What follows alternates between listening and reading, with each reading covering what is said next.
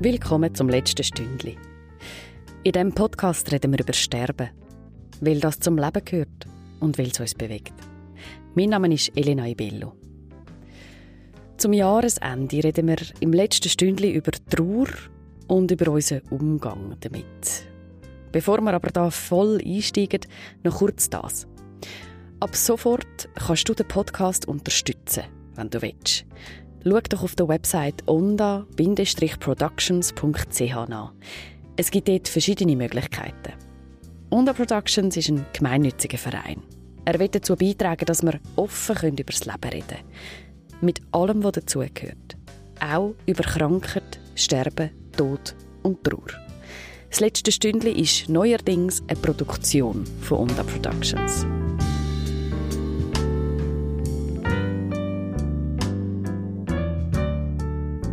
Und jetzt eben zum Thema Trauer.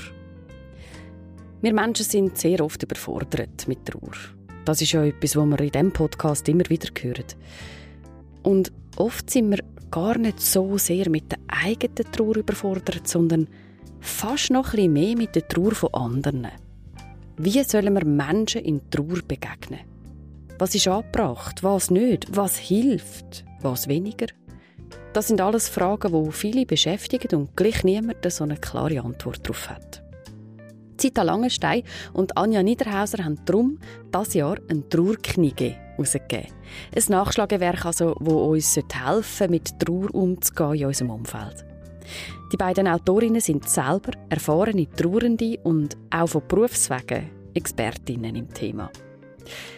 Anja ist Expertin für Trauer und Zita Expertin für Umgangsformen. Zita Langenstein ist 61. Vor zwei Jahren hat sie ihren langjährigen Lebenspartner nach kurzer, heftiger Krankheit verloren. Ein Ereignis, das ihr Leben komplett auf den Kopf gestellt hat. Sie ist Leiterin Weiterbildung bei GastroSuisse, Trainerin für Business-Etiketten, Führung und Dienstleistungsorientierung und sie ist ausgebildete Butler. In dieser Funktion ist sie auch regelmäßig im britischen Königshaus im Dienst. Die Anja Niederhauser ist reformierte Pfarrerin, Seelsorgerin und Psychologin. Sie arbeitet als Trauercoach im selber gegründeten Zürcher Trauerinstitut und ist 43. In diesem Trauerinstitut, also in der Praxis von der Anja, habe ich die beiden getroffen. Und weil das in einer Gemeinschaftspraxis ist, gehen etwa die mal Leute ein und aus.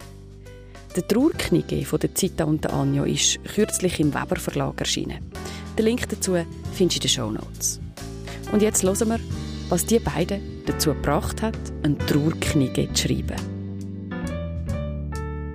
Ja, willkommen, liebe Zita, willkommen, liebe Anja, im letzten Stündchen. Mega schön, dass ihr mit mir über Sterben redet. Hey, ihr habt ja zusammen eine Trauerknige geschrieben. Und der erste Gedanke, den ich dann so hatte, als ich das gesehen habe, habe ich gedacht, ja super, jetzt ist doch Trauer eigentlich eh schon schwierig genug und jetzt muss ich noch irgendwelche Regeln äh, beachten beim Trauern. Wie, wie, wie habt ihr das gemeint? Hm, das ist eine ganz gute Frage, die uns auch so begegnet, wenn wir jetzt eine Lesung haben oder so. Äh, das ist ja, es haben sich ja auch sogar Regeln entwickelt in den letzten Jahren. Zum Beispiel, äh, also bei uns im Geschäft ist das sehr üblich gewesen, dass man gar nicht mehr das Beileid ähm, ausgedrückt hat und dann selber interpretiert hat, ja, ähm, der will das sicher nicht oder sonst fängt er noch an weinen oder irgendwie so etwas. Und das und noch viel mehr Gründe hat dass man denkt, das ist, glaube ich, gerade mal eine Hilfe, dass es eben die Regeln erstens einmal nicht man selber jetzt einfach so neu definiert. Es gibt so Regeln, aber selber nachher ganz viel daraus gestalten. Mhm. Also, dass man zum Beispiel eben das Beileid ausdrücken aber dass jetzt ich vielleicht ganz eine andere habe, wie Tanja Art, das zu machen, und du gerade nochmal eine andere Art, mhm. und alles ist in Ordnung. Und ich glaube, das kommt im Buch sehr gut über, dass mhm. es die Vielfalt hat, mhm. auch eine Liebenswürdigkeit. Mhm. Und da kommt es ja tatsächlich darauf an, ist es jetzt mein Chef, der einen Trauerfall hat, oder ganz eine gute Freundin. Und dass man vor allem an Trauernden denkt in diesem Fall und nicht jetzt an mich selber. Mhm. Mhm. Aber dass man wie eine Art Richtschnur mal hat, mhm. wieder. Genau, das ist Wo man sich kann orientieren kann. Ja. Mhm. Wieso brauchen wir dann so eine Richtschnur? Wieso haben wir dann so Mühe, auch mit dem Trauern umzugehen? Ja, also ich, ich erlebe es so, dass viele Leute damit überfordert sind, weil sie im Moment verletzen, weil sie Angst haben, sie könnten etwas falsch machen und weil sie eben wirklich keine Richtschnur und keinen Raum mehr haben. Ähm, ich sehe das auch im Pfarramt, zum Beispiel bei Beerdigungen, ist lange Zeit ist den Leuten völlig klar gewesen, dass man zum Beispiel ein Trauerkärtchen schreibt und dann das in einen Korb legt, vor der Trauerfeier oder nach der Trauerfeier. Und das sind Sachen, die die Leute einfach nicht mehr wissen.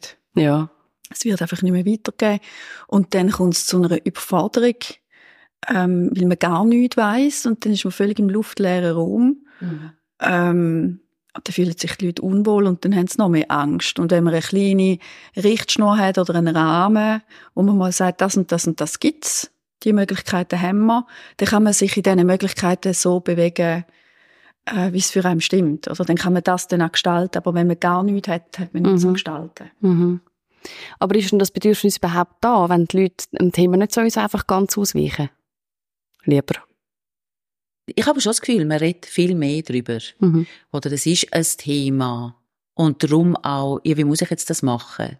Ähm, Gibt es da Regeln? Ich werde auch in den Kurs, habe ich immer wieder gefragt, aber dann die pragmatischen. Du, welche Blumen schicke ich jetzt da, wenn jemand in Trauer ist? Oder soll ich jetzt einen Kranz, macht man Kranz noch oder nicht mehr? Ist das ein altes Ding? Also da bin ich nicht selten gefragt worden, als ich jetzt nicht akut in einer Trauer war. Und ich glaube, wie viel vielen anderen Regeln gibt es einfach so ein Benchmark, mhm. ich glaube, hilfreich ist. Ja. Mhm.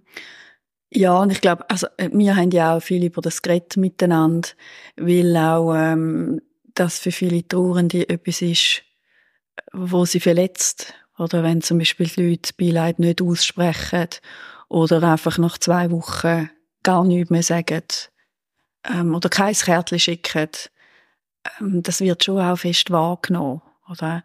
Und es geht ja auch darum, dass ähm, Trauer ist einerseits etwas sehr Privates und Intimes.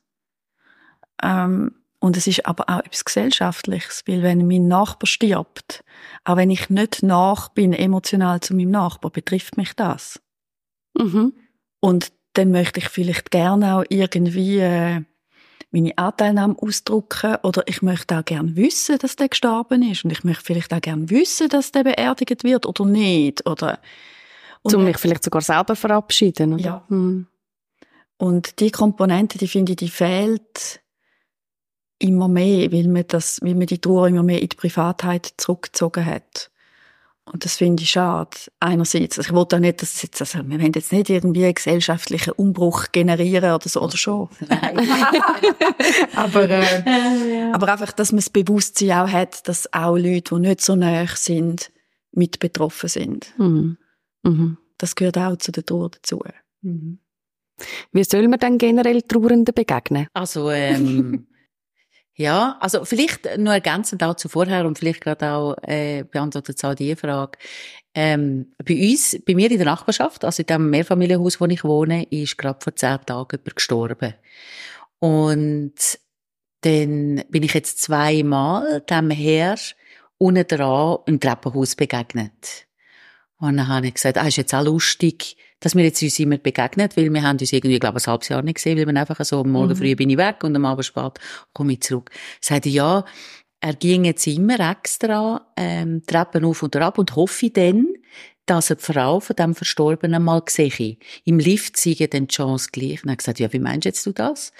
Er sagt, ja, weisst ich habe keinen Kontakt. Und wenn er dann so würde sehen, dann könnte ich ihm auch noch das Beileid ausdrücken.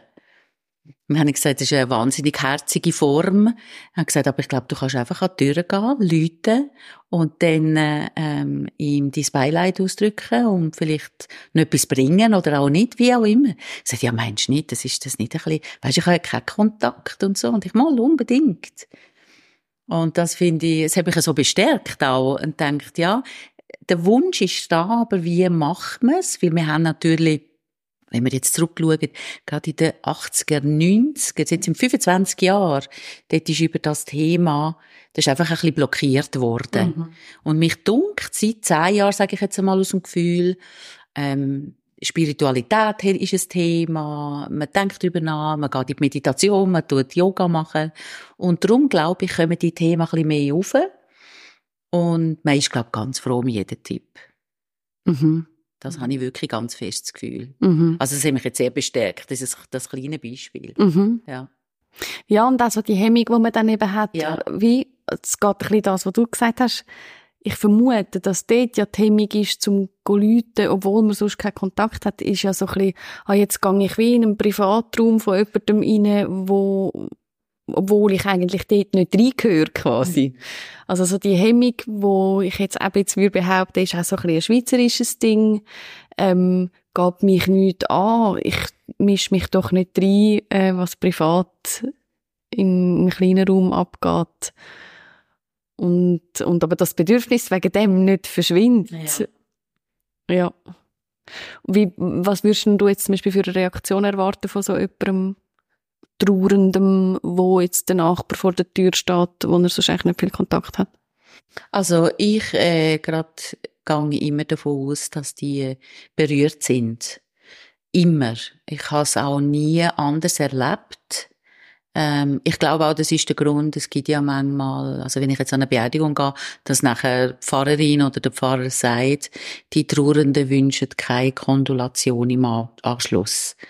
Und ich finde es immer schade, weil ich eigentlich gern würde, gerade bei den beruflichen Situationen, angehen und dann mein persönliches Beileid. Natürlich schickt man eine Karte, ist auch eine Form, aber gleich die Hand geben und das Beileid ausdrücken, ist durch mich eine andere Kraft mhm. dahinter, wo vielleicht eben auch ihnen eine Kraft gibt. Mhm. Und ähm, daher glaube ich, also das Berühren ist immer so. Und jetzt kann es natürlich sein, dass jemand weint. Und vielleicht ist dann jemand überfordert. Oh Gott, jetzt weint sie. Ich kann ja nicht wollen, dass sie weint. Aber ähm, wenn jemand heult, wenn er Trauer hat, das ist irgendwie auch normal. Also, mhm. ja, das ist dann eigentlich, hat mir das mit mir zu tun, aber nicht mit dem mhm. Trauernden. Aber es ist ja ein Zeichen von Berührtsein. Mhm. Und das ist sicher immer die Antwort. Mhm. Also es tut sicher niemand sagen, hey, das will ich gar nicht, bleib draussen. Also das gibt's gar, also kann ich mir nicht vorstellen. Ja. Ja. Ich kann es zumindest nie erleben. Ist das bei dir in der Beratung manchmal auch ein Thema, dass die Leute kommen mit, mit, mit der, eben mit dem Thema, ähm, die Leute gehen mir aus dem Weg oder, oder äh, ich wünschte mir eigentlich nur kurz Augenkontakt, dass ich weiß oder der andere weiß, dass ich es gerade schwer habe, aber es kommt nicht, oder? Ja, das ist, äh, das ist sehr, sehr häufig Thema. Ähm, es gibt so wie zwei Seiten. Es gibt die Leute, die überfordert sind, weil so viele Leute sich kümmern dass sie fast nicht hinterherkommen. Und wenn es dann, weil auch sonst ja häufig gerade direkt nach dem Versterben von einer neu stehenden Person hat man auch sehr viel administrativen Aufwand. Und manche Leute leiden dann, weil sie fast nicht nach nachkommen, um alle Telefonate und WhatsApps und so beantworten. Ähm, und die gleichen Leute leiden aber dann auch ein paar Monate später darunter, dass einerseits der Freundeskreis schon da ist die meisten, bei manchen auch nicht. Ähm, und dass aber die Leute, je nachdem im Dorf, die Strassenseite wechseln. Das, das höre ich wirklich häufig. Weil die Leute so überfordert sind und nicht wissen, was sie sagen sollen. Oder Leute, die irgendwie äh, beim Posten dann so tun, das wird jetzt einem nicht sehen oder gerade schnell irgendwie äh, den Kopf ins Gemüseregal stecken, ganz tief und so. Also ganz gespässige Sachen auch. Mhm. Das höre ich wirklich häufig. Was löst das aus bei den Trauernden? Ja, es stößt sie natürlich noch mehr in ihre Einsamkeit, oder? Also das Trauern ist ja häufig wieder als sehr einsam wahrgenommen, weil man ja, hm, ja wirklich auch allein mit dem im Letzten muss umgehen. Und es wäre ja auch einfach schön, jemand wäre da und würde sagen, hey, wie hast du es, wenn es denn passt, oder? Also die Frage, wie hast du es, wie geht's, ist ja auch äh, nicht immer so eine einfache, nicht wahr? Aber ähm, äh, ja, einfach, dass, dass einem nicht noch ausgewichen wird. Mhm. Mhm. Das, das finde ich wirklich, das finde ich wirklich schwierige Haltung, oder? Und es geht ja, das ist, geht in das Sinne, was du gesagt hast, mit dem Berührtsein. Es geht ja nicht darum, dass man etwas Wahnsinniges Gescheites würde ich sagen oder etwas Differenziertes jetzt würde ich fragen oder um das geht's ja gar nicht. Es geht darum, dass da Menschen sind, wo da sind und wo einem ernst nehmen in dem, was einem passiert ist und nicht einfach so tun, als wäre alles normal. Mhm. Oder als wäre man sogar noch ganz komisch, weil einem das passiert ist. Mhm. Aber vermutlich liegt da genau äh, ein bisschen eine Erklärung drin, oder? Dass die Leute wie nicht wissen, ja, was sage ich dann? Wenn ich jetzt ihr begegne, was sage ich dann? Das finde ich immer so lustig. Ich, ich, in den Trauergruppen ähm, haben wir häufig ähm, haben wir häufig das Thema vom Fragen, wie es geht. Oder wenn mhm. die anderen fragen, wie geht's? Und dann wird häufig dann über das geredet, wir haben ja über das auch schon viel geredet, Zita, ähm, und dann sagen viele Trauernde, das ist ja voll daneben, wenn mich jemand fragt, wie es geht. Ich meine, wie soll es mir denn gehen? Natürlich geht's mir schlecht. Und ich sage dann einmal, ja, aber die andere Seite ist, ich höre auch ganz viel, dass sich Leute beklagen, dass sie niemand fragt, wie es ihnen geht. Was soll, was, was soll man denn jetzt machen? Oder? Und das ist schon auch, das ist schon auch eine Schwierigkeit.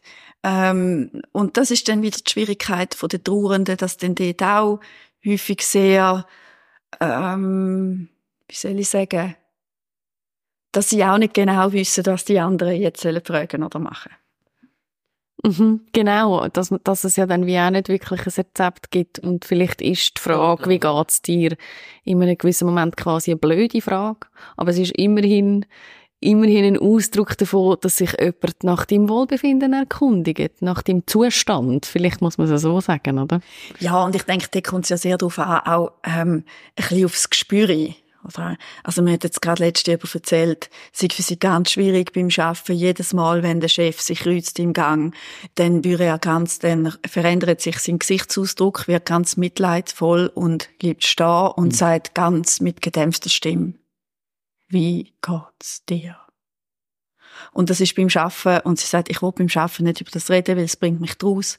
Und ich weiß auch nicht, wie ich mit dem, mit dieser dämpften Stimme, ähm, soll umgehen. Und dann, ja, dann ist es auch irgendwie doof, oder? Und dort, dort finde ich halt schon auch cool, wenn man irgendwie den Mut hat, zum zu sagen, Log, könntest du mich bitte das nicht mehr fragen beim Schaffen? Mhm. Oder? Also, ich denke, das ist auch in unserem Kniegen, wir wollen auch viel ermutigen, mhm. zum auch offen sein und dass, dass man auch die Bedürfnisse kann anmelden und sagen, hey, beim Arbeiten frage mich lieber nicht, es, es ist für mich zu streng, mhm. aber wir gehen mal zusammen einen Kaffee trinken und dann erzähle ich dir gerne, wie es mir geht, irgendwie so. Mhm. Mhm. Aber das muss man natürlich auch ein bisschen in der Kraft sein und das ist ja. nicht immer der Fall. Das ist dann eben das Problem. Mhm. Wie verhalten sich denn idealerweise ein Vorgesetzter oder eine Vorgesetzte in so einem Fall? Also es gibt ja, es ist natürlich dort klar, dass der Vorgesetzte, sobald ähm, der Trauernde zurückkommt, der Mitarbeiter, persönlich angeht und sein Beileid ausdrückt. Und wenn er jetzt noch zuerst daheim ist, ähm, was in den meisten Fällen wahrscheinlich der Fall ist, in den meisten Fällen aber auch zu kurz, mhm. ähm, dass er sich meldet und nicht nur die Karte kommt, dass man vielleicht wirklich sagt, du, lass, du hast uns informiert, dass dein Mann gestorben ist oder dein Vater oder wer das es auch ist und ich möchte dir einfach sagen, es tut uns sehr leid, dass das passiert ist. Und wir alle sind die Gedanken bei dir und nimm dir die Zeit. Also, dass man irgendwie Karten natürlich auch schickt oder was noch dazu, aber auch wirklich verbal das ausdrückt. Ja. Mhm. Und das, ähm, das stärkt einfach wirklich unglaublich. Ähm, das habe ich auch ein bisschen bei Rania gelernt, auch die Frage ein bisschen anders zu formulieren. Also ich bin glaube auch die gewesen, die jahrelang gesagt hat, äh, mein herzliches Beileid, so ein bisschen als Standardsatz. Mhm. Und durch Tanja habe ich gelernt, wirklich das anzusprechen. Jetzt, äh, wenn ich jemanden hätte, den Fritz, dann würde ich sagen, Fritz, ich habe gehört, dass dein Vater gestorben ist und es tut mir sehr leid, dass das passiert ist. Und gerade dieser Satz hat ganz eine andere Kraft und ich, mittlerweile schon wieder ganz viel gestorben rundherum. Und ich sage das jetzt immer so und ich merke es anhand von der Reaktion, dass das sehr, ähm, sehr schön entgegengenommen wird. Auch in einer gewissen Klarheit. Und es geht dann auch nicht so schnell. Ähm, mhm. Es gibt auch meistens ein Gespräch. Und das ist ja dann erst recht gut, finde ich. Jetzt einmal für mich, ja. Mhm dass es wie ein bisschen mehr ist als ein Floskel quasi. Ja, ich denke, es geht ja darum, also wir wollen ja auch als Menschen gern gesehen werden und ernst genommen werden mit dem, ähm, wie es uns geht und wer wir sind. Und das ist ja äh, für viele Leute sehr ein großer Schmerz, denn in so etwas, wo ihr Leben komplett verändert, nicht gesehen zu werden. Und ich denke, das ist ein Teil von dem, was es denen so schwierig macht und wo dann auch einsam machen dass das nicht wahrgenommen wird von diesen Leuten rundherum. Mhm. Mhm. Ja. Ihr habt ja, also Kniege, das kann man wirklich sagen, das ist wie so ein Nachschlagewerk oder ist eine Art ein Verzeichnis, wo es verschiedene Stichwörter gibt, wo ihr wie eure Tipps und zum Teil auch Erfahrungen dazu gebt. Ihr sagt, was ist hilfreich, was ist vielleicht nicht hilfreich. Und vor dem Verzeichnis gibt es zwei mega schöne, finde ich, Kapitel, wo ihr äh, über eure je eigene Trauer schreibt. Äh, und Anja, du hast dort Ihnen eine Situation beschrieben, wo mich recht fassungslos gemacht hat, als ich es gelesen habe. Also du liegst dort im Spital, du hast schon zum dritten Mal ein Ungeborenes verloren und jetzt kommen verschiedenste Assistenzärztinnen gleichzeitig vorbei, weil, weil du quasi, weil dich die dritte Fehlgeburt so quasi zu einem interessanten Fall macht. Was, mhm. was ist da vor sich gegangen? Also das Ganze, also das ist wirklich auch im Nachhinein, ich muss auch immer drüber lachen, weil es dermaßen absurd war.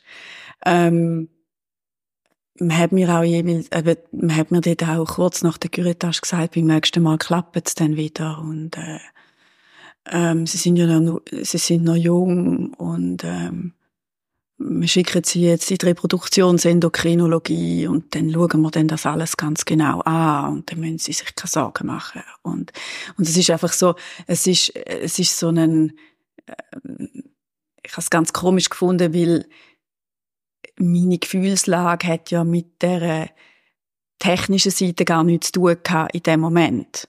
Und mir wäre es viel lieber gewesen, ähm, man hätte mich einfach mal in Ruhe gelassen. So. Ähm, das war ganz herzig. Also, das, das ist für mich auch eine gute Erfahrung gewesen, auch weil ich ja selber Seelsorgerin war, bin lange im Spital. Man hat mir wirklich die Spitalseelsorgerin dann geschickt. Okay. Und das ist für mich ganz, ähm, ganz besonders gewesen, dann das Gespräch zu haben. Und ich kann mich fast nicht erinnern, was wir geredet haben. Ich weiß wirklich fast nichts. Ich weiß nur noch, es ist für mich extrem wichtig gewesen. Und ich konnte dort etwas aussprechen zum ersten Mal äh, wo nachher sehr viel verändert hat in meinem Leben. Mhm. Und das ist hilfreich gewesen und, und die Ärzte mit dem wehenden Mantel, also nicht gegen Ärzte, ich arbeite gerne mit Ärzten zusammen und so, aber das dort, das ist mir recht schräg reingekommen, mhm. das muss ich wirklich sagen. Mhm. Also, oder wenn du das schon schilderst, dann tönt es ein bisschen, wie wenn die meisten äh, jetzt gerade vom medizinischen Personal gar nicht wirklich gecheckt haben, dass du jetzt offensichtlich und logischerweise mal einfach zuerst in Trauer bist? Ja, ähm, ich erinnere mich schon, also das, also äh, bei den Pflegenden ist es anders gewesen. Mhm. Ja. Ähm, ja, von ärztlicher Seite hat es etwas sehr Technisches gehabt. Ähm, ja, weil es dann auch ums Labor geht mhm. und wie geht's weiter mhm. und und was ich schwierig gefunden habe, aber eben, also ich wollte da niemandem irgendwie einen Strick draus drehen. Ich habe das Gefühl gehabt, es geht auch darum, jetzt, zum, zum mich ein bisschen in dem Ding behalten, um dann zu schauen, dass man da möglichst gut kann weiterfahren kann. Mhm. Ähm, mhm. Ja, vielleicht auch aus gewissen ökonomischen Aspekt, sagen wir es mal. Mhm. Und, und, und, auch wenn es vielleicht nur aus guter Absicht war, ist, ist es ja trotzdem... Es ist einfach nicht, der, also für mich ist es nicht der Punkt gewesen, mhm. zum über das reden. Und ich weiß aber auch, ähm, ich habe als Seelsorgerin viel Gespräche mit Frauen, wo Ähnliches passiert ist und es gibt Frauen, die sehen das anders, die möchten zu dem Zeitpunkt darüber reden, wie es weitergeht. Mhm. Also das ist wirklich, das ist sehr unterschiedlich. Mhm. Und und ich bin dort an einem anderen Punkt gewesen. Für mich ist das der, für mich ist es klar gewesen, dass es für mich nachher nicht mehr dass ich nicht mehr weitermachen will. Mhm. Und dann ist es natürlich, das haben die ja nicht können wissen. Klar, ja. Ähm, aber eben, es ist einfach, äh, die ganze Situation ist einfach auch, einfach mhm. wirklich auch absurd gewesen. Mhm. Ja. Also man muss es, eben, man muss es auch ein bisschen Ja, klar, mit dem, mit dem Abstand kann man, ja. kann man es auch, kann man es auch von dem Aspekt noch anschauen. Wie hast du nachher können, können das verarbeiten, die Verluste? Mm. Das ist relativ lang, das, ich habe relativ lang an dem gehabt. Ja. Weil es natürlich auch, es ist ja nicht, äh, es geht ja nicht nur darum, dass man, dass jetzt, dass die Fehlgeburten sind, sondern es ist ja auch die Zukunft, die sich so fest verändert. Und irgendwie, also ich bin immer davon ausgegangen, dass ich irgendwie mal vielleicht ein Kind habe, so. Ähm, und das dann, die Vorstellung dann abzulecken, das, das habe ich schon schwierig gefunden, ja. Mhm.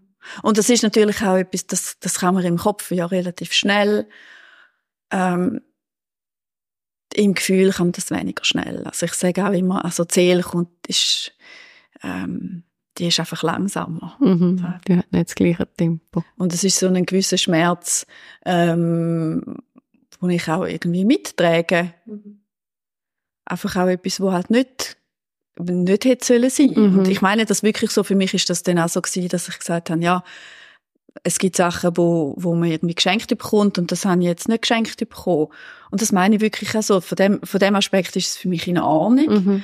Ähm, also ich bin mit dem wirklich auch, es ist wirklich auch okay. Und es ist jetzt auch lang her. Und gleich ist es so etwas, wo ich manchmal merke, so, da klingt etwas an, wo mhm. mir ein bisschen wehtut. Mhm. Also du hast es integriert mhm. in dein Leben, ähm, ohne das schön zu reden und du hast es aber wegen dem nicht irgendwie völlig, also es ist jetzt nicht so, dass dann das einfach kein Thema mehr ist in deinem Leben, so. Nein, das will ich auch nicht. Mhm. Aber es ist jetzt auch nicht etwas, wo ich jetzt ständig drüber rede mhm. oder wo ich, also, bin gerade äh, gestern gefragt worden, also jetzt, ich mache eine Stellvertretung im Pfarramt und dann wird man häufig gefragt nach Kind, haben Sie denn Kind oder wie viele Kinder haben Sie denn? ähm, und dort fühle ich mich jetzt nicht bemüßigt, das zu erklären. Mhm. Also, ja. Ich halt einfach keine. Ja. Ähm, und das ist jetzt auch nicht, das ist für mich jetzt auch äh, besonders gewesen, dass sie dem Kniege auch zu schreiben. Ich habe das vorher nie irgendwie groß erzählt, so dass das jetzt mehr, mehr Leute wüssten. Und jetzt habe ich gemerkt, wie es ist jetzt, äh, es ist jetzt eine Weile her und es ist jetzt auch okay, zu mhm. das sagen. Mhm. Mhm. Ja. Ja, ich habe vorher auch so ein bisschen eben im Hinterkopf gehabt, den Artikel, wo ihr ähm, zum Thema Akzeptanz drin habt, oder wo ich wie sage, es geht ja nicht darum, quasi eine Trauer unbedingt, oder nicht zwingend darum, etwas abzuschliessen, oder? Einen Verlust in dem Sinn zu verarbeiten, dass man Trauerarbeit leistet und nachher ist es irgendwann einfach fertig und hat nichts mehr mit meinem Leben zu tun, sondern es geht darum, in eine Akzeptanz hineinzukommen. Ähm, wie ist denn das bei dir, Zita? Wie hat sich äh, das bei dir entwickelt in den letzten Jahren? Ähm, also die Trauer. Ja. Trauer. Jetzt, ich meine, um, für mich immer noch sehr aktuell ist der Trauer um meinen Lebenspartner. Ja. Also ist jetzt zwei Jahre her. Ähm, und also jetzt irgendwie, ich kann mich noch erinnern, es sind viele, viele Wochen, Monate, über ein Jahr, auch vielleicht ist es jetzt noch zum Teil so, immer noch die Frage, ähm, warum hätte er jetzt das müssen erleben? Mhm. Also gerade die zwei Monate dort, wo er so und gleich sehe ich, dass, ähm, dass, dass ich schon viel, sehr viel Fortschritt gemacht habe. Aber all die paar Fälle, die ich jetzt da beschrieben habe im Buch, ich denke oft an meine Mutter oder an meine Brüder äh, etc. Und für mich ist es so, also jetzt speziell mit meinem Lebenspartner, das ist so wie ein Schatten, der mich begleitet. Ähm, manchmal overwhelmt mich total, aber ich glaube auch nicht, dass ich ihn wette missen. Also es ist ein Schatten, die Trauer, wo mich das Leben lang wird begleiten, da bin ich sicher. Und wenn mir jetzt jemand würde sagen, weisst, morgen ist denn der Schatten weg, dann wäre das mindestens so schrecklich wie die Trauer selber. Also, mhm. Das ist wie ein Teil vielleicht auch von ihm, wo mich so begleitet, ja. Mhm. Mhm. Ja, du beschreibst das ja auch eindrücklich. Ähm, und du beschreibst eben auch, das hat mich vorher auch daran erinnert, oder, dass man sich auch verabschieden muss, auch von Zukunftsplänen. Mhm. Ähm, wenn, wenn, wenn man jemanden verliert oder auch ein, ein Ungeborenes verliert ihr habt, eigentlich sind ihr mit im Planen gewesen, mhm. ganz konkret, ähm, wie ihr quasi zusammen älter werdet. Genau, ja. Äh, mein Lebenspartner ist zwei Jahre älter als ich. Also der wäre jetzt 71. Und wir haben eine Wohnung gekauft am wunderschönen Bodensee. Wir sind beide sehr Fan von dieser Region. Und ähm, eben haben das irgendwie lustigerweise ist es ganz speziell gewesen. Auch die Phase, wo wir die Wohnung gekauft haben, ich habe unterschrieben, als ob jemand anders unterschreibt. Das ist mir noch nie passiert. Also ganz speziell. Und auch, wir haben auch immer wieder gesagt, wenn wir dort dran sind, das ist, das, man kann es fast nicht glauben, dass man so ein Glück hat, so eine Wohnung zu kaufen. Hat zu so einem guten Preis. Und dann ist ja das alles nicht wahr geworden. Und, äh, also am 29. Oktober ist er gestorben. Und ich habe noch können, bis 31. Oktober aus dem Kaufvertrag. Und ich habe natürlich dann ganz andere Prioritäten gehabt. Der Kaufvertrag war mir so schnorz gewesen. Und dann hat ein guter Freund von uns hat mir angerufen und gesagt, los, Zeit, ich habe alles vorbereitet, du musst jetzt aus dem Vertrag und du musst einfach unterschreiben. Und den Rest mache ich. Und dann habe ich gesagt, das kommt überhaupt nicht in Frage. Das ist unser Traum. Ich muss das unbedingt machen. Weil der Reinhard wäre ja so enttäuscht, wenn ich das nicht mache. Und überhaupt, oder? Man hat ja ganz andere Wahrnehmung. Und er hat gesagt, das mag sein. Jetzt machen wir das einfach. Du musst einfach nicht denken. Es ist ein neues Spital, kommen immer noch Corona, Corona, ähm, Regelungen gehabt und so. Und das ist wirklich, ich habe das einfach wie blind auch unterschrieben. Ich sehe das auch anhand von meiner äh, Unterschrift, die ist mhm. ganz anders als sonst. Und jetzt im Nachhinein, das ist total richtig gewesen. Also, mhm. bin dem Freund extrem dankbar, dass er mir das alles geregelt hat, ohne Auftrag, oder? Er hat einfach gewusst von unserer Situation. Und hat das, ja, also ich sage immer, äh, so Freunde muss man haben in diesem Moment, ja. Mhm. Und jetzt ist das stimmig.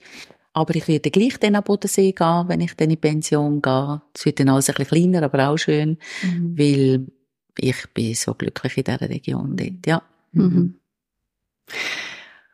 Wie habt ihr dann die letzte Zeit verbracht miteinander? Also ihr habt eben irgendwie gemerkt, ah, okay, nein, ähm, unsere gemeinsame Zeit wird drastisch mhm. verkürzt. Ja. Also es war eine Diagnose, die von Anfang an klar war, mhm. dass es nicht mehr lange wird gehen.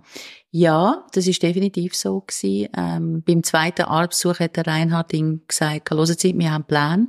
Jetzt müssen wir wissen, was Sache ist. Und dann hat der Arzt gesagt, mit Behandlung vielleicht drei Monate, ohne Behandlung ein Monat. Und wir haben dann Behandlung gehabt und das sind dann noch zwei Monate gewesen. Mhm. Fast auf den Tag. Und, ach, also, das kann man sich nicht vorstellen was so eine Aussage macht. Also, da hat man wirklich das Gefühl, das ist unglaublich. Also, man sagt ja zwar schon, es nimmt einem den Boden unter den Füßen, natürlich, aber auch das kann man sich ja nicht vorstellen, was das heisst, oder? Mm -mm.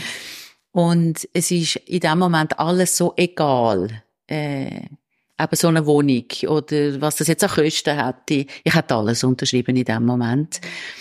Ähm, und ich glaube, ich habe auch wirklich, also auch um einige Sachen, die ich dort noch nicht verarbeitet habe. Wir sind dann auch medizinisch nicht ganz so glücklich betreut gewesen. Aber anyway, der Reinhard ist mit mir heimgekommen und hat gesagt so, well, life is life.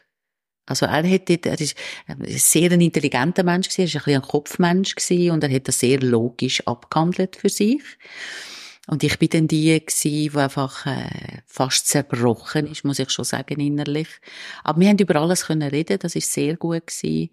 Ähm, schade ist gewesen, es ist um den medizinisch, also gesundheitlich ganz schlecht gegangen.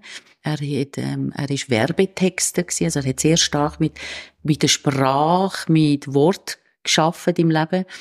Und nach einem Monat hat er das Wort nicht mehr gefunden. Das, das ist dann von diesen Metastasen im Kopf, hat es einfach nicht mehr ganz gelangt. Und das ist seine grösste Qual gewesen. Und mhm. dann natürlich ist das ganze Nervenzentrum beleidigt von Metastasen. Er hat Kraft verloren. Ähm, aber wir haben bis sieben Tage oder bis fünf Tage oder sechs Tage irgendwie so vor dem Tod ist er bei mir und ich bei ihm. Und dann, ah, zuletzt sind wir nochmal im Spital, in der Hoffnung, man kann nochmal, man nimmt ja jeden Tag oder jede Stunde, wo man noch aneinander in die Augen schauen Und dann, ähm, ist es dann aber nicht mehr so weit gekommen. Ich hatte eigentlich nur nie so spitz. Mhm. Eigentlich mit der Idee, dann kann ich dort sein und äh, ich muss mich um nichts kümmern, sondern nur bei ihm sein. Und ihm hat das auch gefallen. Wir haben ihn in Vorarlberg, er ist ein Vorarlberger.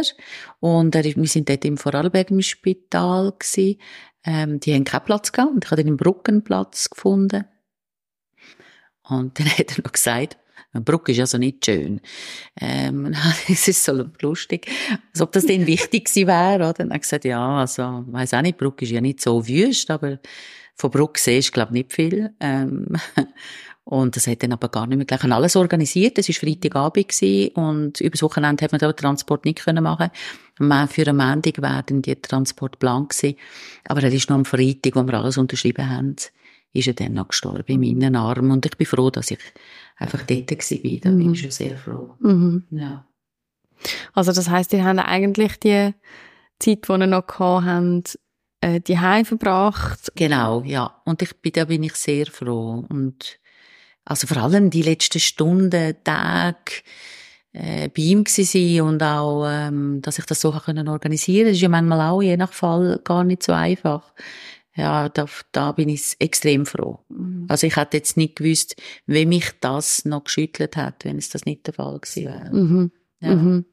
mhm. ja, also die Zeit vom Abschied ist irgendwo auch wichtig gewesen. Total, ja.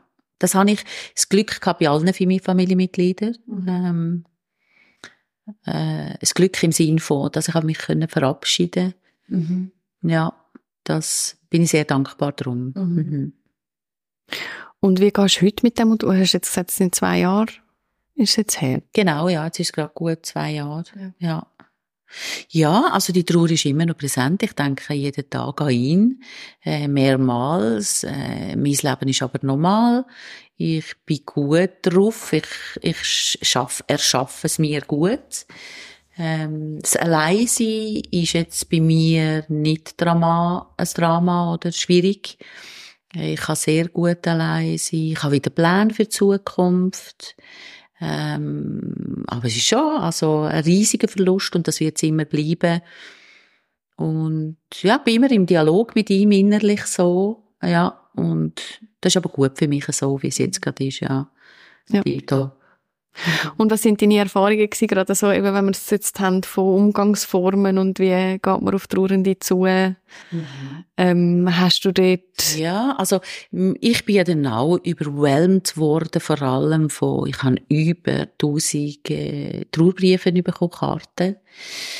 Ich bin heute noch am Beantworten, nach zwei Jahren, weil man kann das gar nicht. Und es ist nicht einfach der Standard, herzliche Teilnahme und einen Namen sondern wirklich persönliche Briefe, wo man jetzt auch nicht, nicht jetzt einfach so schnell und jetzt habe ich gerade wieder so einen Schub können machen und nach zwei Jahren und alle haben immer noch Freude. Was alle bekommen haben, ist eine sehr äh, lange, breite äh, Danksagung. Die habe ich dann ein bisschen ausführlicher gemacht. Ja, aber ähm, das ist schön gewesen. Also was natürlich total daneben war, ist und ich einfach fassungslos so Sachen. Nach drei Wochen hat mich schon der erste gefragt und hast schon einen neuen. Das ist einfach unglaublich. Also ich meine, dort hilft dann auch der strengste Knie nicht, oder? Das ist ja mhm. sowas empathielos. Wie kann man das fragen? Aber ich glaube auch, das ist für Luther nicht wissen, kommt denn so etwas? Also keine Ahnung. Das finde ich jetzt auch schwierig zum Nachvollziehen. Ja, also ganz schlimm. Mhm. Ähm, oder dann, das ist natürlich ein, das ist zum Beispiel auch ein Standardsatz. Äh, ja, du, so ist das Leben. Wir wissen alle, dass wir sterben. Ja, okay. Also, da, da ist man dann halt einfach auch da und steht und denkt, oh Mann, oh Mann. Aber mhm. schon, jetzt gerade im direkten Kontakt viele, die einfach nichts sagen. Ja. Und dann irgendwann sagen, ja, gehört, gell, der Reinhard ist gestorben. Oder dann auch nach einem halben Jahr. Du, gell, der Reinhard ist gestorben. Wie lange ist es? Gerade drei Jahre. Aber es war erst gerade ein halbes Jahr. Mhm. So Sachen. Ja. Well, also. Mhm. Kannst du sagen, was du schlimmer findest? Jemand, der nichts sagt oder jemand, der eben vielleicht gefragt hast, jetzt schon neu? Also, das ist ganz klar. Ich glaube schon, wenn du die Frage stellst, oder? Also, wenn einer kommt nach zwei Wochen und sagt, hast du schon neu oder nach drei Wochen, mhm das ist einfach äh, im Nachhinein, das nächste Mal mache ich Kniege, äh, wie tue ich, das könnte man ein Kapitel machen beim nächsten. Wie reagiert man auf so blöde Aussagen? Das ist eine gute Idee. Ja, das ist eine gute Idee. Ja. ja. Genau. Weil dort stehst du, wenn du zuerst mal hörst, sprachlos da. Da ja. kannst du gar nicht reagieren. Und das finde ich natürlich viel schlimmer, wieder nichts zu sagen. Ja. Mhm. Und beim Nichts sagen kommt es auch darauf an, wer es ist. Oder wenn man jetzt eine liebe Freundin hat, einen engen Kontakt, und die sagt einfach nichts, das, das ist für mich, das ist mindestens sehr irritierend. Oder? Ja. ja. Mhm. Genau. Ja, klar.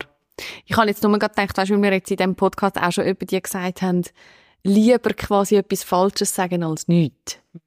Aber, oder wo ist dort die Grenze? Oder ja. etwas Falsches, äh, eben wie im Sinn von, wie geht's dir? Obwohl es mhm. eigentlich eine dumme Frage ist, ist vielleicht jetzt nochmal eine andere Kategorie als, ja, genau. als das Beispiel, genau.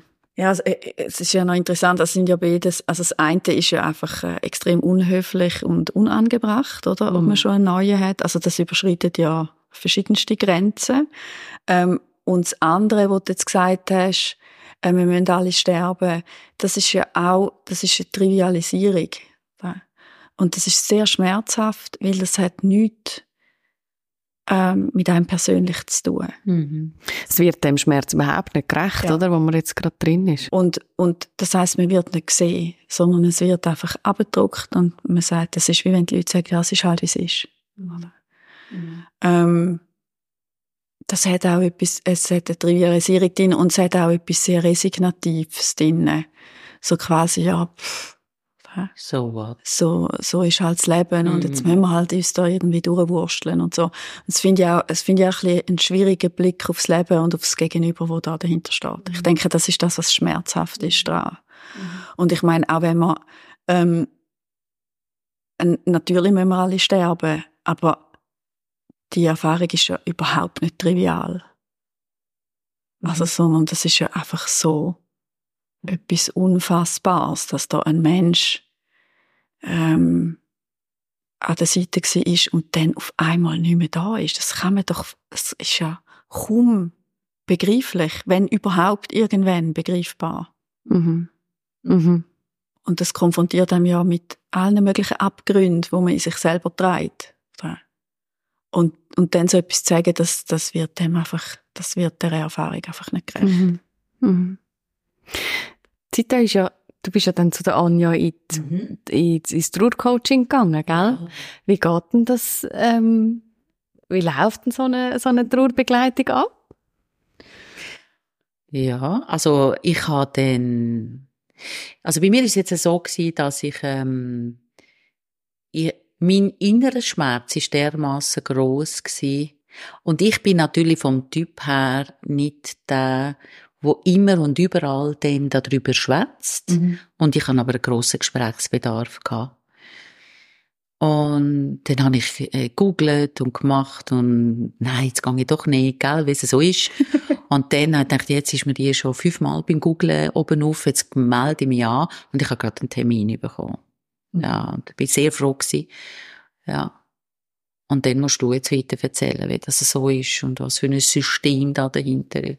Oder vielleicht können wir es ein bisschen verallgemeinern, ja. oder? Ähm, was, was, was sind denn so die häufigsten, die häufigsten Anliegen, die häufigsten vielleicht auch gerade Gefühle, die zuvorderst sind, wenn, wenn ein akut trauernder Mensch kommt oder auch nicht akut? Das ist schon, das ist sehr unterschiedlich. Also ich sage immer, es gibt, es gibt so einen Range von, ähm, ähm, von Gefühlslagen oder Zuständen, die Trauernde haben und in dem Range rein, der ist aber relativ groß. Ja? Ähm, es, es gibt verschiedene, äh, gibt sehr verschiedene äh, wie soll ich sagen, es gibt sehr verschiedene Coachings oder Begleitungen. Ähm, ich habe Leute, die wirklich kommen, wenn gerade jemand verstorben ist, dort ist es mehr am Anfang eine Art Krisenintervention. Ähm, und zuerst einmal schauen, zum langsam büscheln und zum schauen, dass die Leute äh, zu sich schauen können, dass sie genug schlafen, dass sie essen, dass Menschen um sind, äh, dass sie nicht allein sind. Ähm, wirklich so das ganz, äh, ganz basic. Und nachher geht's dann um andere Sachen. Dann geht's darum, viele Leute kommen auch, wie sie sagen, ich habe das Gefühl, ich habe keine Zeit für Trauer in meinem Alltag und ich möchte wie einen festen Termin haben, wo ich Zeit habe für das. Ähm, und dann sind die Themen sehr unterschiedlich, oder? Weil ja die Verhältnisse zu den verstorbenen Personen sehr verschieden sind. Und dann, ja, ich kann es wirklich nicht verallgemeinern. Das kann alles Mögliche sein, oder? Weil das ist ja sehr lebensverändernd. Häufig geht es dann auch darum, ähm, wie wollte ich mein Leben dann auch neu gestalten, wie sich alles verändert hat. Und äh, wo, wie lang, wie lang ist die Trauer im Vordergrund und wann fängt man an, führen schauen, was, ja, was könnte da kommen? Also auch das zu entwickeln mit der mhm. Zeit. Mhm. Und es ist natürlich auch, es ist ein Raum für Erinnerungen, das finde ich ganz einen grossen Teil. Weil, äh, es gibt nach relativ kurzer Zeit nicht mehr so viele Gelegenheiten, um über die verstorbene Person zu reden. Mhm. Ähm, und ich finde das da sehr wichtig, dass man das da kann. Es geht, äh, es geht darum, eben, du hast vorhin gesagt, Integration, das ist für mich äh, das Wichtigste eigentlich an dem, ähm, was wir da machen, dass man wirklich die innere Beziehung zu der verstorbenen Person ähm, auch ein bisschen neu gestalten, mhm. indem man sich erinnert und dass, dass es nicht jetzt einfach im Abschied innen bleibt. Am Anfang erinnert man vor allem den Abschied mhm. und schwierige Bilder. Mhm. Und dass es dann auch mit der Zeit zurückgeht, dass man aufs ganze Leben schauen kann und dass man auch schaut, was haben wir denn zusammen gehabt, was ist mir besonders wichtig gewesen. Was ist auch schwierig gewesen, also finde es auch wichtig, auch die schwierigen Seiten mit einer Person, dass man die auch nimmt. Man wird nicht automatisch heilig, wenn man gestorben genau, ist. Genau, dass man es nicht beschönigt im Nachhinein. Mhm. Ja. Am Anfang ist das schon so. Also da, da steige ich auch nicht steil ein. Am Anfang darf die Person auch heilig sein und auf dem Podest stehen. Mit der Zeit vielleicht auch nicht mehr. Ähm, ja, und dass es mit der Zeit dann so, ich sage immer, ein 3D-Bild gibt von der verstorbenen Person, wo man dann auch zu sich wie kann reinnehmen kann und mit dem man dann auch neu umgehen kann und wo man auch einen Platz kann finden ähm, ich sage es ein bisschen kitschig, vielleicht im Herz oder dass man sich einen Platz auch vorstellt, wo die Person ist, was sehr gut geht, mhm. dass man in Verbindung gehen wenn man das will. Manche Leute wollen auch nicht in Verbindung gehen, das ist natürlich auch total okay. Ähm, also das heißt, es geht gar nicht unbedingt darum, den Mensch komplett aus seinem Leben raus loszulassen? Nein, nein, bitte nicht. also eben, also etwas anderes ist, wenn natürlich, wenn, wenn jetzt eine Beziehung sehr äh, sehr schwierig ist und vielleicht auch gewalttätig und, und man sich wirklich, wo es auch darum geht, sich bewusst auch zu lösen aus gewissen Verstrickungen. Das gibt's natürlich auch, ähm, dass eine Trauer auch sehr schwierig kann sein, weil die Beziehung zu dem Menschen sehr schwierig war. Mhm. Und dort geht es dann schon auch darum, äh, die Verstrickungen abzukappen und zu sagen, ich muss jetzt nicht mehr machen, was die Person immer von mir hat wollen. Jetzt mhm. darf ich endlich machen, was ich will. Oder? Und dann dort geht es überhaupt nicht darum, irgendwie in Verbindung zu gehen, sondern möglichst vielleicht auch nicht in Verbindung zu gehen. Also das kommt sehr darauf an, äh, wie das Verhältnis war. Mhm. Aber eben im Fall von einem, sagen jetzt, man hat einen geliebten Menschen verloren, wo man grundsätzlich eine gute Beziehung hat, dann ist nicht unbedingt das Ziel, komplett äh, loszulassen. Nein, ähm, eben, ich habe das Wort auch nicht so verrückt gern. Ich muss immer ein bisschen lachen. Ähm, das ist ja, das geht ja auf Freude zurück, wo das irgendwie, ähm, wo das so lanciert hat. Und das geistert immer noch um. Ich finde Integration viel schöner. Und ich finde es auch eine brutale Vorstellung, dass wenn man gerade jemanden verloren hat, dass man dann die Person nochmal müsste loslassen. Das wäre für mich furchtbar. Das könnte ich mir nicht vorstellen, ja. Also das ist wirklich, das finde ich so mhm. brutal. Mhm. Es ist ja auch so ein bisschen, es ist ein bisschen absurd auch, weil du jetzt, gerade wenn es eben jemand ist, wo wie bei dir Zeit da, äh, viel vom Leben zusammen geteilt hast. Es ist ja, du wärst ja gar nicht so, wie du geworden bist, wenn der Mensch nicht in deinem Leben gewesen wäre. Also es hat ja auch, also es ist ja wie ein Teil von dir. Es ist ja ein bisschen eine absurde Vorstellung, dass man das überhaupt auseinander auseinanderbeindeln völlig, oder? Mhm. Ja. Also was es natürlich mit der Zeit gibt, ist, dass es eine gewisse, dass manche Leute auch ein bisschen eine Distanz brauchen, oder? Dass man nicht nur in der Verbindung bleiben mit der verstorbenen Person, weil man sich so schon im eigenen Leben auch nicht mehr so fest kann widmen kann. Mhm. Und, ähm, dass man dort auch eine gewisse Distanz dann mit der Zeit lernt, die auch, die auch wieder zu machen das heißt aber eben nicht, das ist nicht das Gleiche wie das Loslassen. Mhm. Mhm. Dass man dort wie einen Weg findet, um das Leben zum, ähm, ja, zum das eigene Leben gestalten, ohne dass man jetzt muss, äh, einen verstorbenen Mensch komplett loslassen. Ja. Mhm. Ja. Gibt es etwas, was ihr jetzt in dieser letzten Zeit, wo ihr auch an dem Knie geschafft habt, ähm, und wo ihr zusammen geschafft habt, ihr beide, irgendetwas eine neue Erkenntnis, etwas, wo euer Blick aufs Thema Trauer verändert hat? Also, das eine ist sicher, das habe ich mich, glaube vorher nie gefragt oder das Thema hat mich nie beschäftigt. Ähm, wir beschreiben es ja mit Arroganz in der Trauer. Ähm, mhm. Genau. Und dort, äh, das ist schon ein bisschen so, das merke ich auch an Bekannten. Ich habe jetzt gerade eine Mitarbeiterin, die hat einen Onkel verloren.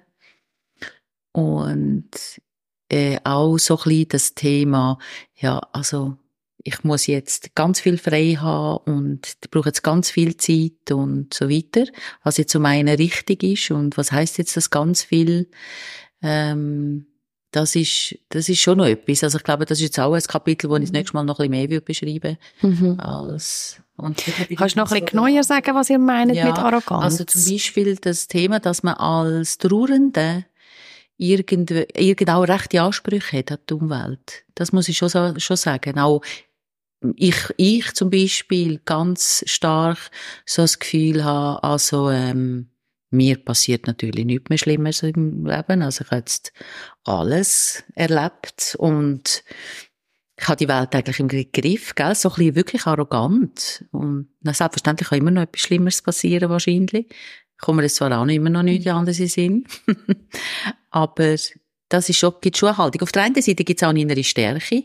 Man hat so eine man ist mutig, wahnsinnig. Und aber auf der anderen Seite ist es natürlich nicht jetzt einfach so, dass man die Weisheit mit Löffel gefressen hat.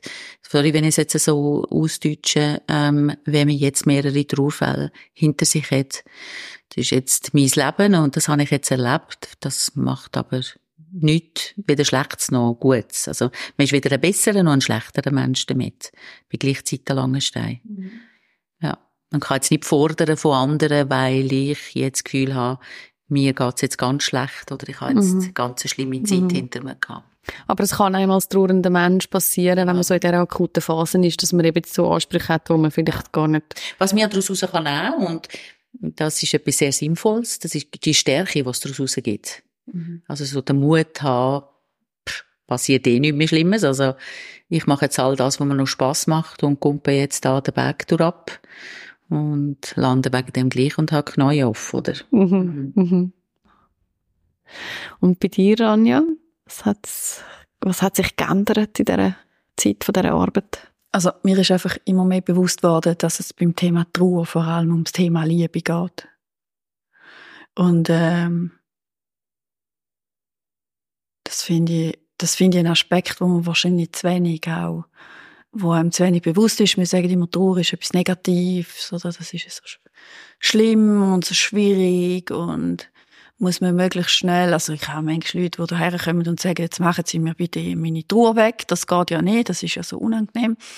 Ähm, die kommen meistens nicht so lang, ähm, weil ich das ja natürlich nicht kann. Ähm, und ja, ich, ich denke, Trauer ist natürlich etwas Unangenehmes, aber wenn man sie nicht hätte, wäre es ja noch, es wäre ja einfach so grauenhaft. Oder? Und es ist ja einfach wirklich Kehrseite von der Liebe. Und wenn man, wenn man das nicht hätte, dann wären wir doch einfach, wären wir doch einfach gar keine Menschen. Und darum fühle ich mich auch immer wieder sehr beschenkt, ähm, in meiner Arbeit, weil ich, äh, ich höre ich höre sehr viel Liebesgeschichten da rein und sehr viel Zuneigung und sehr viel Fürsorge. Und das ist etwas unglaublich Schönes. Und es ist ja schön, manchmal, ähm, ja, in einer Welt, wo doch auch irgendwie gefährlich und unsicher erscheint, dann so viel, ähm, so feine, feine Sachen zu hören. Mhm von Menschen, die ja. aufeinander eingehen. Ja. Mhm. ja, und was auch da, was, was da alles passiert ist, auch in Liebesbeziehungen, in Freundschaften, in familiären Beziehungen. Und da, ähm, ja, das ist für mich auch ein Geschenk, dass ich da auch so viel darf hören. Mhm. Und das ist, das ist wirklich schön, wie die Menschen miteinander umgehen. Ja. Finde ich wunderschöne Erkenntnis, ja. Mhm. Wie schaut ihr dann so selber auf euer eigenes Lebensende.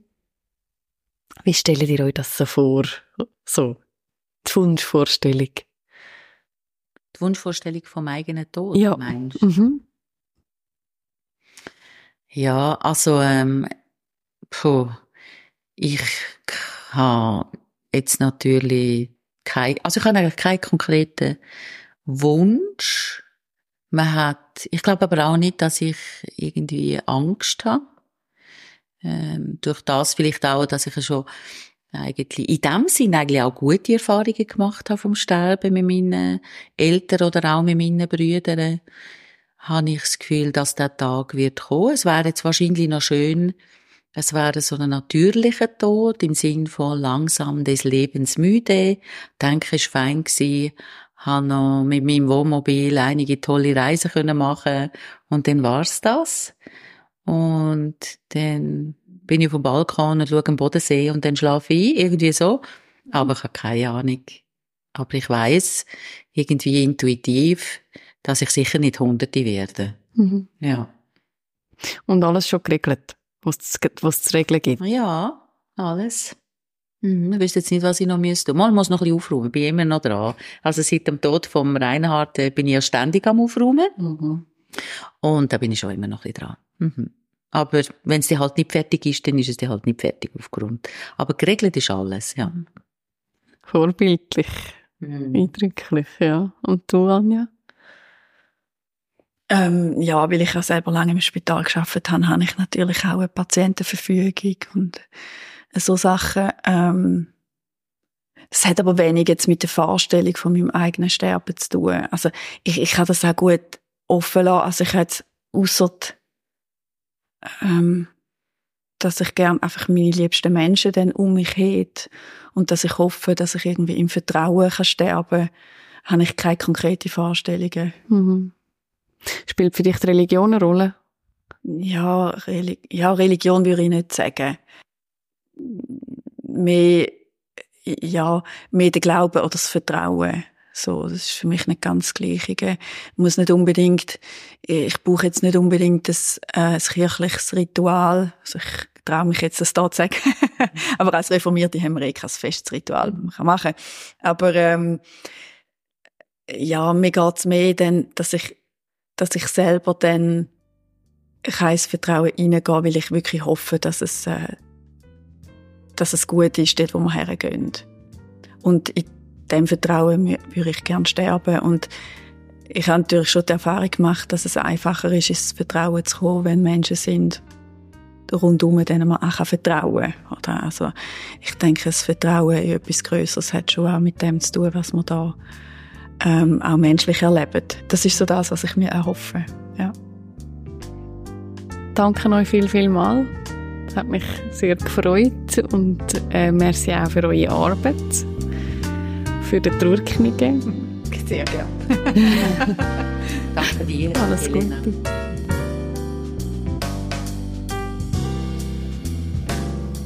Mir hat das Gespräch mit diesen beiden wunderbaren Frauen wieder einmal eins vor Augen geführt. Trauer ist zwar ein intimes Gefühl, aber Trauer ist auch etwas, das in unsere Gesellschaft gehört, weil ein Todesfall immer mehrere Menschen in einer Gemeinschaft betrifft. Der Trauerknige finde ich darum ganz eine tolle Sache. Er gibt Orientierung und ich kann trotzdem auf meine ganz eigene Art und Weise mein Mitgefühl zeigen. Alles zum Trauerknige findest du auf der Website vom Weber Verlag.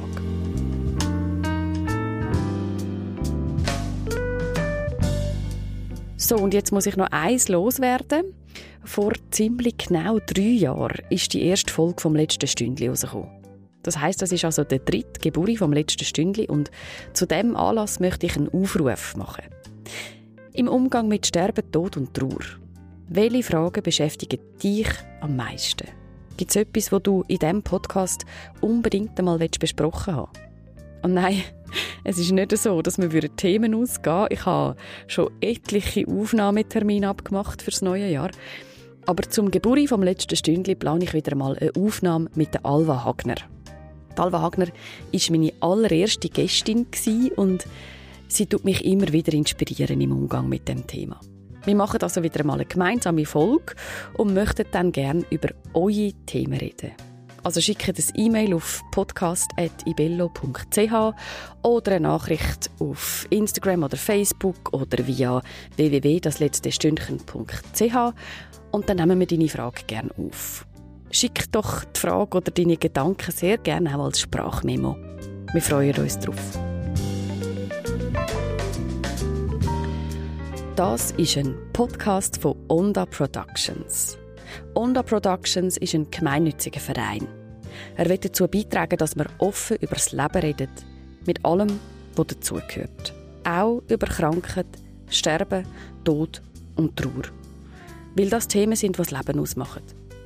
Wenn du den Podcast und andere Produktionen von Onda Productions unterstützen willst, dann schau vorbei bei onda-productions.ch. Und lass doch auch wieder mal in Polypod rein, einem Podcast über das Leben bis zuletzt. Ebenfalls eine Produktion von Onda Productions. Das war das letzte Stündchen. Aber noch nicht für immer. Wir hören uns bald wieder. Dann reden wir wieder über das Sterben. Weil Totschweigen nur selten hilft. Weil es spannend ist und viel darüber zu sagen gibt. Mein Name ist Elena Ibello. Bis bald.